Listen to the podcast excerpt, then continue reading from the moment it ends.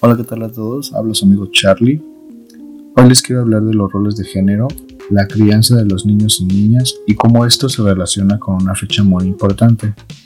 Así es, hablo del 8 de marzo, en la cual se conmemora el Día Internacional de la Mujer. Es importante decir que en esta fecha permite recordar que ese día, pero de 1875, 120 mujeres perdieron la vida, debido a una marcha en la que se manifestaban por los salarios bajos en la fábrica de textiles en la que laboraban.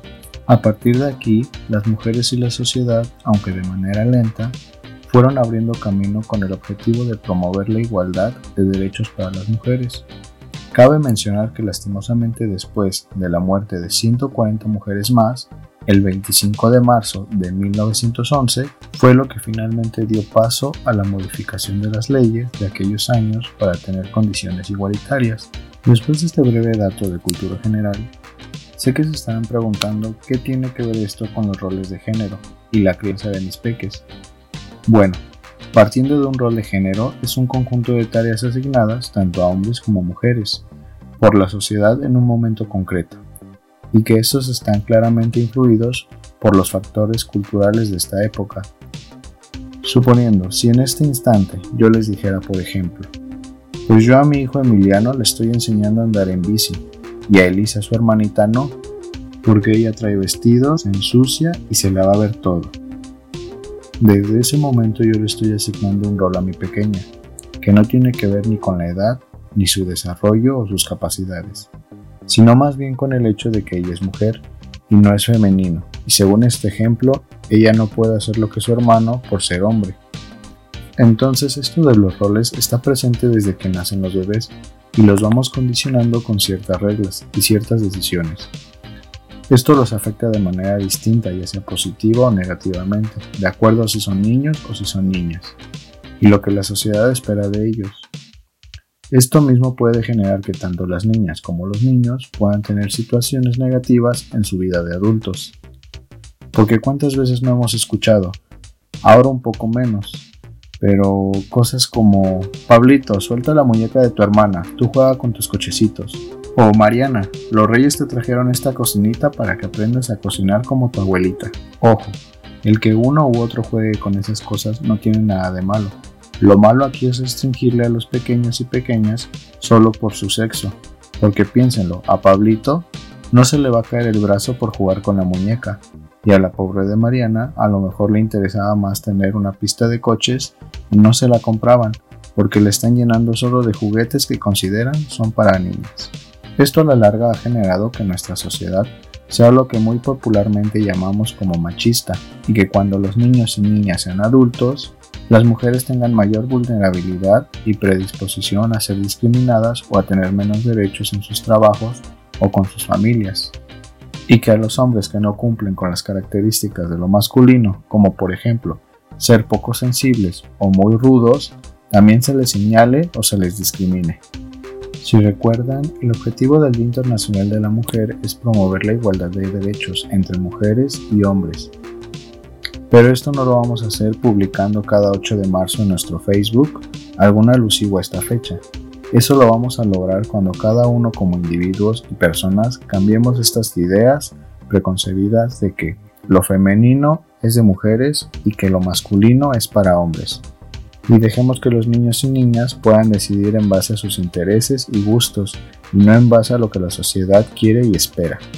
Los niños no entienden de esto y para ellos todo es normal y sencillo. Por ejemplo, para Emiliano si le digo, te toca barrer, agarra la escoba, él no me dice, papá, que barre Lisa, esto es de niñas. Este tipo de frases y reacciones se las transmitimos nosotros a ellos. Para ellos la escoba no tiene género. Al contrario, es un objeto que sirve para un propósito, barrer. Lo mismo pasa con los videojuegos, que mucho tiempo se pensó que solo eran para hombres, y yo les puedo decir que mi pequeña Lisa de 3 años es muy buena para moverle el control del Xbox, e incluso aprendió a moverle más rápido que Emiliano. Bueno, entonces aquí les dejo 5 consejos que yo aplico en la crianza de Emiliano y Elisa y que ustedes ya saben, también pueden aplicar en sus relaciones con la familia, la pareja y las amistades. Como primer punto hablaremos de no juzgar ni forzar a alguien a verse físicamente como un rol femenino o masculino. Si las niñas quieren usar vestido o pantalón, dejemos que ellas elijan. Y si un día tu pequeño tiene curiosidad de pintarse las uñas, dejémoslo. Es su curiosidad la que habla. Los niños no tienen prejuicios ni ideas preconcebidas. En el caso de los adultos, muchas mujeres no se maquillan y por eso no dejan de ser mujeres. En el caso de los hombres, a algunos les gusta tener mucho cuidado en su cabello y no por eso son menos hombres. Como segundo punto, seamos respetuosos con sus deseos e intereses. No porque a mí no me gusta algo y creo que no va conmigo, se lo voy a prohibir a mi hijo o hija. Ellos buscan explorar su mundo y lo mismo pasa cuando crecemos. ¿Cuántas veces quisimos hacer algo y nos detuvimos por el qué dirán? En tercer lugar, dejemos de resaltar los estereotipos de género, como este de que los niños no lloran o las mujeres se quedan en casa. Como cuarto punto, hablaremos de que seamos un ejemplo. De nada sirve decir yo soy todo un caballero si a lo mejor en la primera oportunidad agredimos a una mujer o en el caso de las mujeres, no nos ayuda a decir cosas como yo apoyo a las mujeres si de buenas a primeras también les juzgamos cuando hacen algo que no aceptas. Al final del día lo que importa es de que tus acciones se conecten con tus pensamientos. Vale más ser respetuoso con cualquiera sin importar si es hombre o mujer, a ir por la vida juzgando a la gente a sus espaldas. Como quinto y último punto, recuerden que papá y mamá o cualquier miembro de la familia tienen los mismos derechos y obligaciones en casa, ya que todos somos un equipo y por lo tanto somos responsables de los quehaceres del hogar, la comida y el aporte al ingreso. Las mamás que trabajan son igual de importantes que los papás que se quedan cuidando a los pequeños en casa, haciendo la comida, haciendo los quehaceres. No importa si somos hombres o mujeres, lo que importa es que somos personas con igualdad de condiciones. Bueno amigos, antes de irme les dejo un plus de una pequeña encuesta que le hice a mi hija Elisa y a mi hijo Emiliano, de esto de los roles de femenino y masculino, y de cómo ven al hombre y a la mujer. Emiliano, ¿qué actividad de la casa es la que más te gusta hacer?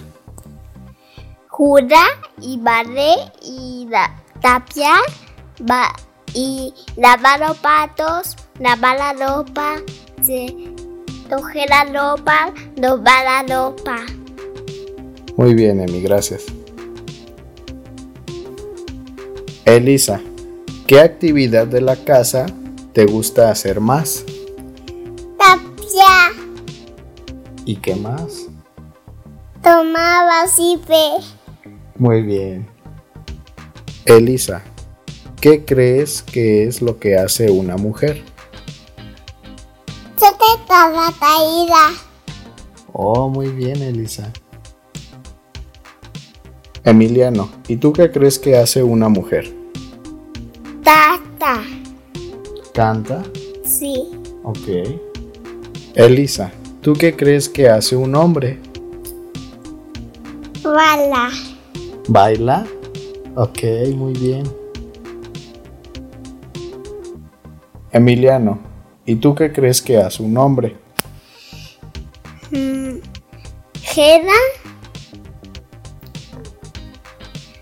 hace trabajos. ¿Cómo qué trabajos? Como trabajos de policía, de basurero. Ok. Y también hace tareas. Ok.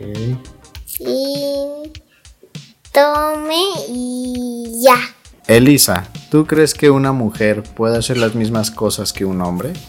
Sí. Emiliano, ¿Tú crees que una mujer puede hacer lo mismo que un hombre? Sí, sí, sí. Eso fue todo por hoy y recuerden, ser un papá que educa, dando la libertad a sus hijos e hijas de decidir, no es estar loco, se trata de permitir que puedan explorar su mundo sin prejuicios. Hasta la próxima.